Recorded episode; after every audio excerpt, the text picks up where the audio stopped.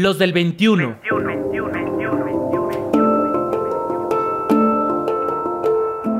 Hombres en movimiento.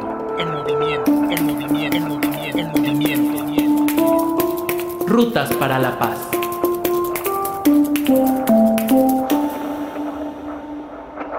La dificultad está en que no entienden que no entienden.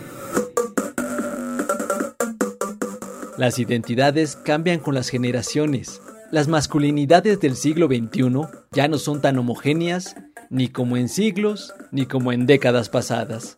Sin embargo, esto ha sido difícil de comprender y aceptar para muchos hombres que se encuentran arraigados a los estereotipos tradicionales de masculinidad. Víctor Seidler es profesor emérito de la Universidad Goldsmiths en Londres. Cada vez que visita México, observa la manera en que la religión contribuye a moldear una identidad masculina con ideas machistas contradictorias, con imposibilidad para cambiar y generar igualdad. Y eso es algo que no se ha tratado en las universidades, se considera como algo privado, pero la forma en que la religión da forma a las masculinidades y a las feminidades ha sido de gran importancia para dar forma a la relación de los hombres con las mujeres. Hace unos días Beno compartió conmigo una experiencia de su propia universidad en la que algunos investigadores, profesores que no entienden, que no entienden, se les preguntó cuál era su experiencia o cómo se relacionaban con las mujeres y todos dijeron, a la mujer no se le toca ni con el pétalo de una rosa. Y después se les preguntó, ¿esa es su experiencia? Y algunos de ellos, casi la mayoría, dijeron, no, nuestra experiencia es de violencia, de abuso dentro del hogar. En una de sus visitas a México, Víctor Seidler recuerda haber visitado una iglesia en Puebla Ahí vio a muchos niños escuchando discursos sobre todo lo que está mal para la Iglesia Católica, mientras presenciaban imágenes de sufrimiento y dolor. En su opinión, estos ritos religiosos marcan la infancia de los varones e influyen en su construcción masculina.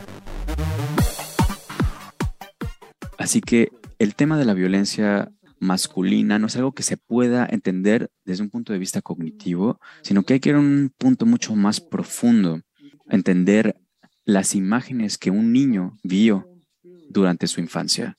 Yo cuando estuve en México en los años 90, estuve en una conferencia en Puebla y fui a una iglesia y vi filas de niños y de niñas que iban a la iglesia y que veían estas imágenes de sufrimiento. La imagen central del catolicismo es el sufrimiento, la pasión de Cristo. Y eran niños de 5, 6, 7 años que estaban viendo esas imágenes tan traumáticas, imágenes violentas. Y es algo que iban a empezar a cargar por el resto de sus vidas. Es decir, esta idea de Cristo que murió por tus pecados. Entonces, la teología tiene un papel en las relaciones de género y en las masculinidades. Y es algo que no se ha abordado de manera central en el trabajo con masculinidades y con hombres y tiene que hacerse. Otros traumas que marcan la infancia y la vida completa de los varones están relacionados con la violencia que sufren directamente o que observan dentro de su familia, cuando su papá agrede a su mamá. Esos traumas se expresarán a través de violencia, porque la construcción tradicional masculina dificulta que los hombres hablen. Sin embargo, hablar es indispensable para reescribir sus historias. Muchas de las experiencias traumáticas y de la violencia también ha sido parte de nuestras propias experiencias. Y este le ha tomado al Reino Unido 20 años para que los profesionales, eh, futbolistas, por ejemplo, muchas, muchas décadas para poder eh, salir y decir que habían ellos mismos sido abusados sexualmente por sus entrenadores.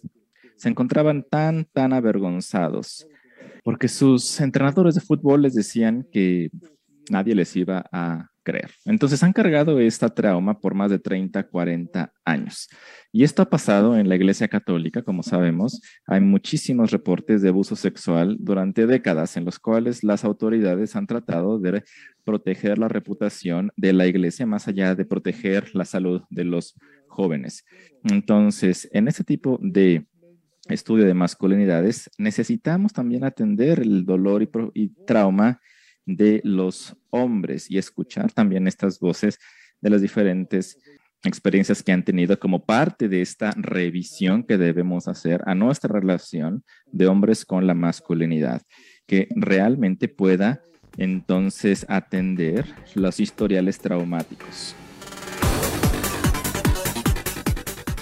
En esta charla virtual, Gloria Cariaga, profesora investigadora de la Facultad de Psicología de la UNAM, escucha las palabras del Dr. Seidler y le provocan esta reflexión.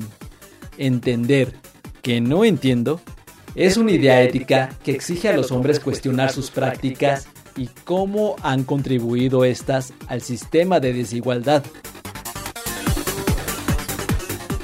Retomo esta idea de no entender que no entiendo porque precisamente nos exige una postura ética de cuestionar nuestro propio ser, pero cuestionar nuestro propio ser y también en relación con la otredad. ¿Qué tenemos que ver con esa otredad? ¿Cómo nos relacionamos? ¿Cómo nos posicionamos con la otredad?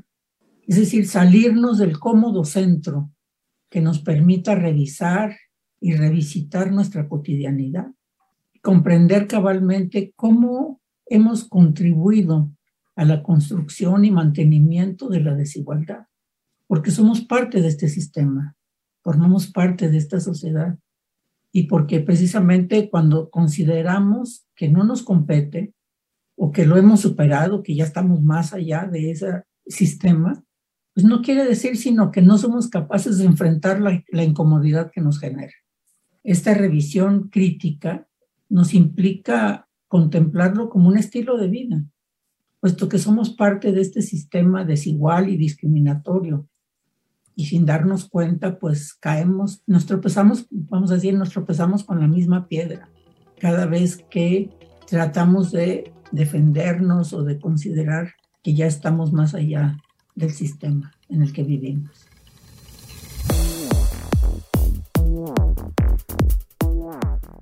Entender que no entendemos, aceptar que ignoramos en alguna medida los cambios sociales, en las identidades, en la sexualidad y en otros aspectos de las personas, nos permitirá comenzar a comprender. Sin embargo, esto se vuelve una tarea complicada cuando la masculinidad hegemónica impide a los hombres abrirse al cambio, aceptar que ignoran cosas y que no siempre tienen la razón. En el siglo XXI, las expresiones de la masculinidad se han diversificado. Muchos hombres, sobre todo a los más jóvenes, ya no les interesa aparentar ser fuertes, formales y feos. Y ante esa realidad, las identidades tradicionales prefieren descalificarlos en lugar de propiciar un diálogo, para comprender, comprender. Lo mismo sucede hacia el movimiento de mujeres. Por eso, el doctor Víctor Seidler y la doctora Gloria Careaga concuerdan en que las masculinidades cambiantes requieren de un compromiso de escucha, de entender para poder comprender, y entrar en acción constante para generar igualdad.